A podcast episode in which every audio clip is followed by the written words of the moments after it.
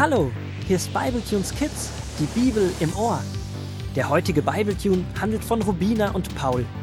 Die beiden Holzwurmgeschwister erleben eine Menge spannender Abenteuer. Gut, dass sie ihren Großvater haben, der ihnen jederzeit mit Rat und Tat zur Seite steht. So auch heute, als Paul und Rubina in ihrem Kämmerchen über einem kleinen Heft sitzen und Rubina mit dem Rosendornstift am Schreiben ist. Also, Rubina, du schreibst. Baustopp, weil der Blö. Ach nein, das ist nicht nett. Also Baustopp, weil Rasmus und seine Freundin nicht die Arbeit getan haben. Gut, habe ich aufgeschrieben. Was ist noch alles schiefgegangen? Wir mussten eine Woche lang warten, bis wir zu diesen Sprechzeiten gehen konnten. Das war doch auch echt blöd, oder? Ja, das musst du auch aufschreiben. Und dann musst du natürlich noch von den motzenden Regenwürmern schreiben. Schon erledigt. Die Überschwemmung, die war ja auch schrecklich. Also schreib. Projekt in Gefahr wegen heftiger Überschwemmung. Überschwemmung. Nein, Paul, du musst mir nicht buchstabieren, wie man die Wörter schreibt. Ich bin nämlich schon viel länger in der Schule und ich weiß besser, wie man Überschwemmung schreibt. Nicht mit Ä und man schreibt es mit zwei Hm. Aber ist das Wort nicht mit Schwamm verwandt? Der kann doch auch überlaufend nass sein. Nein, wir sind hier aber auch nicht bei den Deutschhausaufgaben. Sondern? Die Tür war offen, also habe ich euch miteinander reden hören. Also keine Hausaufgaben? Nein, wir haben ein eigenes Buch gemacht zu unserem Projekt. Ein Projektheft zu unserem neuen Park. Das ist eine super bombastische Idee von euch. Und was schreibt ihr so alles da auf? Na, wir schreiben alle Dinge auf, die bisher nicht geklappt haben. Zum Beispiel die Geschichte von den miesgelaunten Regenwürmern, der Überschwemmung. Aber dann ist das ja ein ganz trauriges Heft, wenn ihr dort die ganzen Probleme nur aufschreibt. Wenn ich das lese, habe ich gar keinen Mut mehr an dem Projekt weiterzuarbeiten. Das kann ich nicht verstehen. Du meinst, wenn wir es lesen, werden wir selbst noch zu miesgelaunten Würmern? Da hat Großvater wahrscheinlich recht. Und wir wollen ja auch die letzten Aufgaben mutig fertigstellen. Hast du eine Idee, was wir stattdessen aufschreiben könnten? Naja, das liegt doch auf der Hand.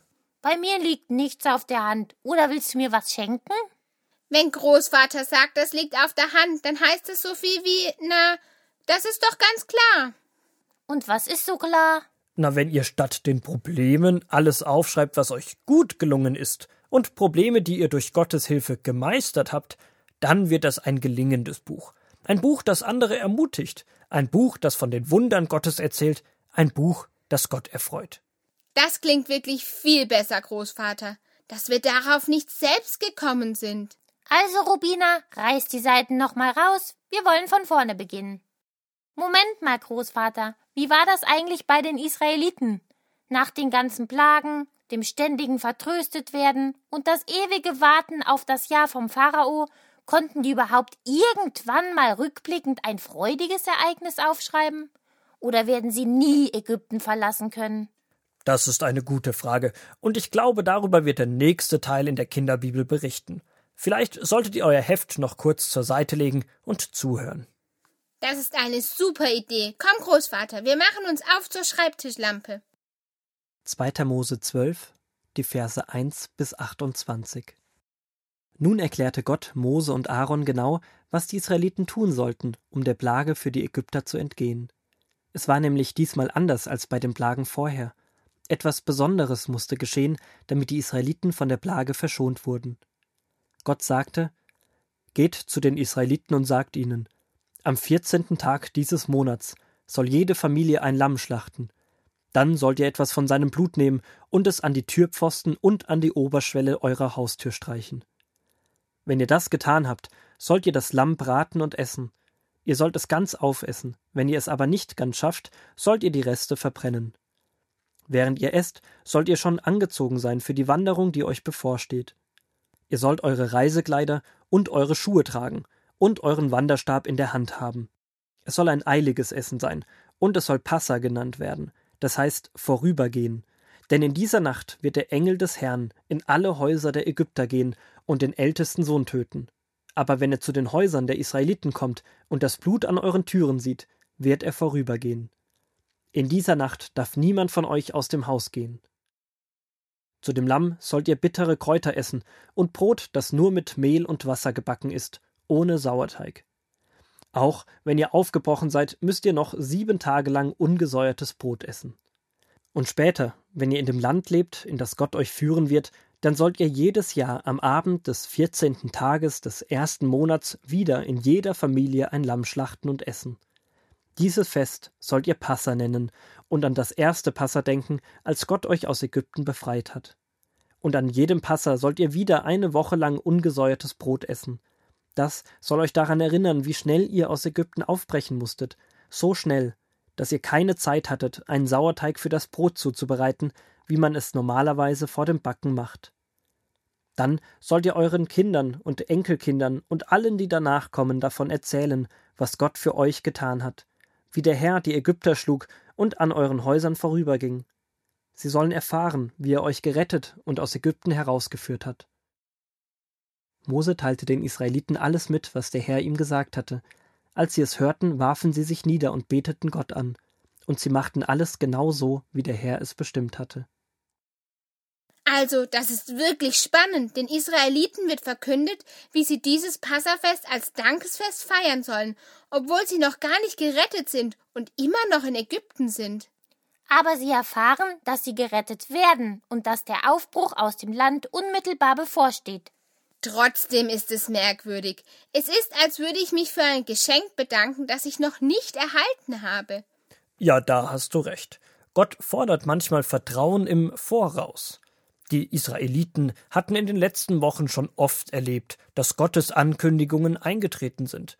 Die Plagen, die Gott geschickt hat, sind alle eingetroffen. Und die Israeliten blieben immer verschont. Eigentlich ist dieses Passafest ganz schön kompliziert. Dieses besondere Brot, die bitteren Kräuter und dann noch diese Aktion mit dem Blut am Pfosten. Gott wird sich bestimmt etwas dabei gedacht haben. Oder, Großvater? Ja, das Passafest oder auch das Fest der ungesäuerten Brote wird auch heute noch gefeiert. Also ihr merkt daran, die Israeliten haben wirklich Ägypten verlassen und die Sklaverei hatte ein Ende.